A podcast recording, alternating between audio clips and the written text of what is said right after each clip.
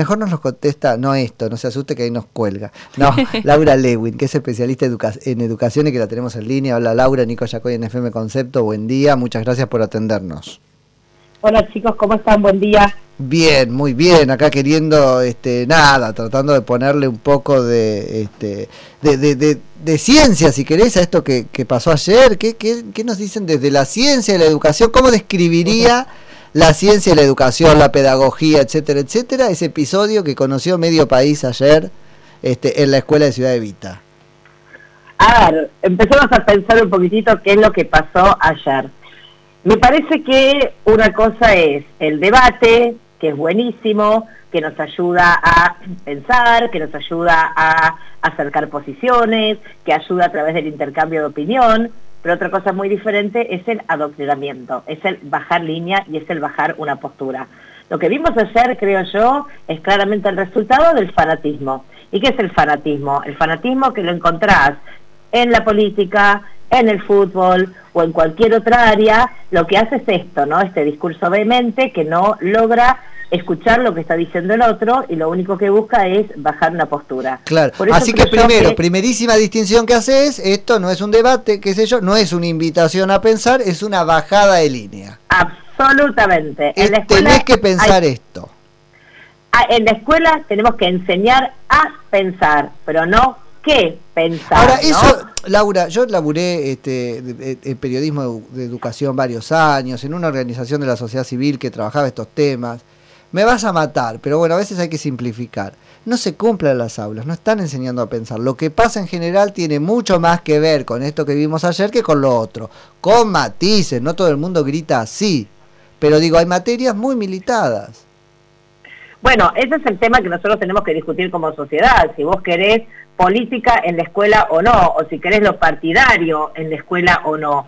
Yo creo que política sí, partidismo no. ¿Por qué no? Porque la escuela tiene que enseñar a formar. Cuando un padre, una madre manda a su hijo a la escuela, tiene que saber que está en buenas manos, en manos profesionales, y que nadie, de ninguna manera, está tratando de invadir su razonamiento, ¿no? Pero de vuelta, ni para un lado, ni para el otro. Ni siquiera partidario, Laura, ni siquiera partidario. Hay un mundo de tradiciones este, filosóficas sobre la política, lo político. Entonces ¿no es cierto? Hasta, hasta sobre qué es lo político este, tiene que, que, este, brindarse una, una experiencia de pensamiento.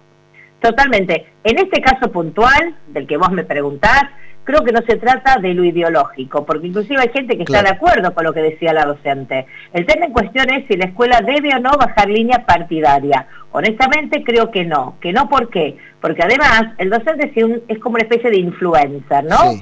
El docente es como que, bueno, a través de, este, está modelando su pensamiento y a través de las actitudes y los comportamientos, los chicos están aprendiendo. Entonces me parece que ahí es donde más respeto y más cuidado tiene que tener el adulto cuando tiene una audiencia, ya sean tus hijos, ya sean en este caso los, este, los alumnos. Por eso creo que sí al debate, sí a decirle, a, a discernir. Sí, al intercambio, pero no al adoctrinamiento. Bueno, Laura, em, va a haber que trabajarlo mucho a eso. La sociedad pone el límite, nosotros tenemos este, ¿no? toda una línea de pensamiento que, que bueno, te valida yo te decir algo que es muy triste, y es lo siguiente. ¿Ustedes lo escucharon recién al presidente decir lo que dijo? Bueno, por eso bueno, ojo, porque él lo que está haciendo es habilitando el adoctrinamiento para un lado y para el otro. No, no, no, lo está habilitando además para un solo lado. Pues si por lo menos dijeran, ¿no? Porque ahora está como muy de moda y esto es un pesimismo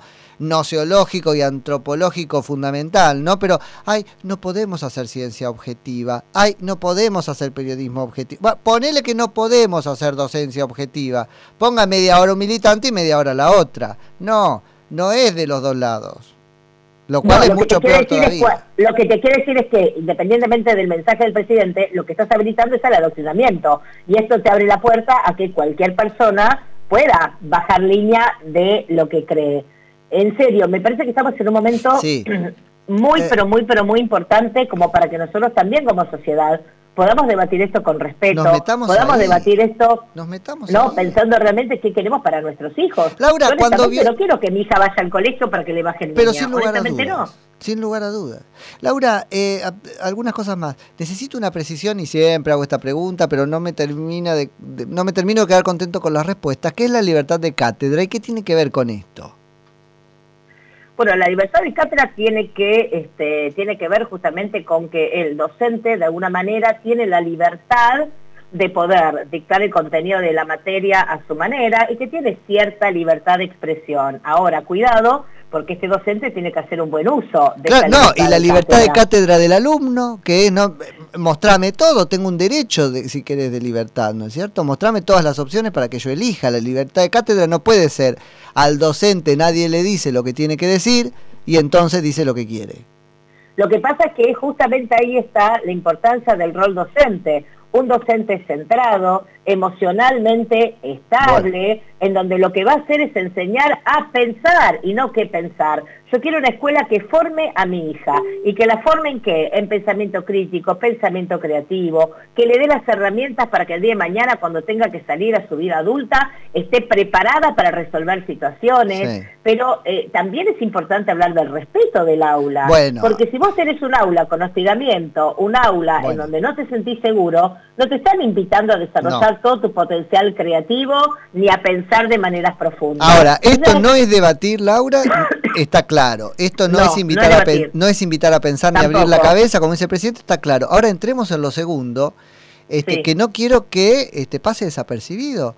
La violencia como instrumento de esa bajada de línea. Lo de ayer era destemplado lo que vimos. No, no merece ningún alumno esa situación, ninguna. No, yo te quiero decir dos cosas en relación a esto. Primero y principal, el aula tiene que ser un ambiente sano, un ambiente seguro, porque sin seguridad emocional no hay aprendizaje. Claro. Un alumno, sí, que se siente hostigado, o que lo pueden humillar, o que lo pueden exponer, o que el docente le hable de esta manera, de ninguna manera puede pensar, ¿no?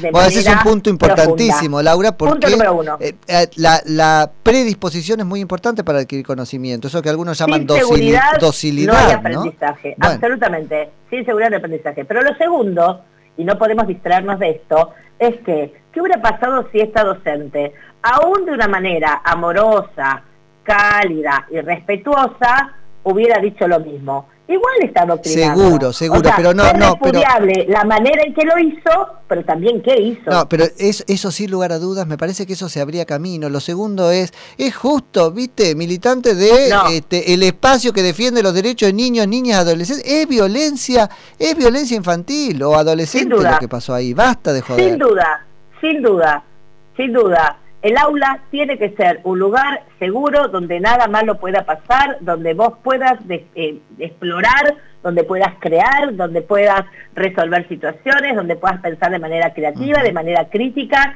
y si no tenemos un aula sana, esto no puede pasar. Es lo mismo como cuando tenés situaciones de bullying.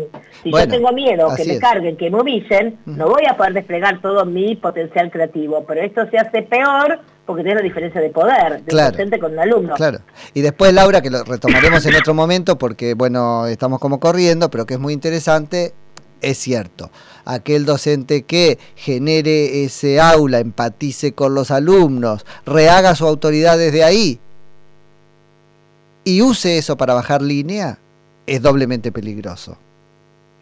Sí, sin duda. No, porque tendrá más legitimidad para entrar. A esta es como más fácil darte cuenta de que no tiene razón o que te está imponiendo algo. Hay formas más sutiles y eficaces de imponer. Por eso hablo de los modos, ¿no? Una cosa es la forma y otra cosa es el fondo, totalmente. Sí, sí, sí. Laura, te agradecemos muchísimo por la charla y te volvemos a molestar en cualquier momento. Un beso enorme y hasta cuando quieras. Dale, abrazo grande. Laura Lewin, que es especialista en educación.